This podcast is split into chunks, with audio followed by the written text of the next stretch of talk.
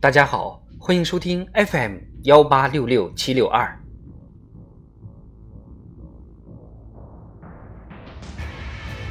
庆祝中国共产党一百周年，奋斗百年路，启航新征程，数风流人物，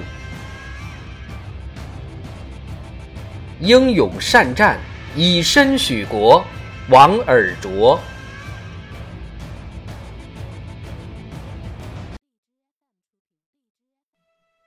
湖南省石门县莫市镇王官桥村。王尔琢烈士故居在青山绿水间，守望着这片红色土地。王尔琢，一九零三年生，湖南省石门县人。一九二零年考入长沙省立甲种工业学校。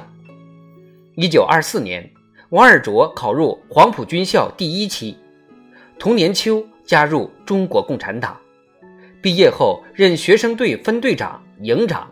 参加平定广州商团叛乱和讨伐军阀陈炯明的两次东征。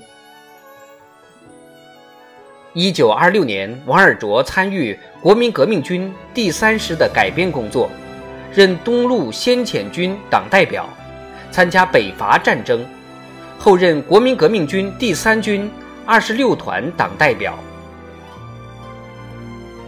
一九二七年。王尔琢任国民革命军第四军二十五师七十四团参谋长。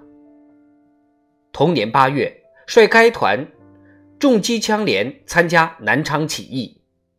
起义后，任第七十四团团长，随部队南下广东。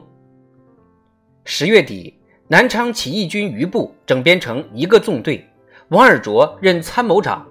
与朱德、陈毅等率部转战闽粤赣湘边，坚持武装斗争。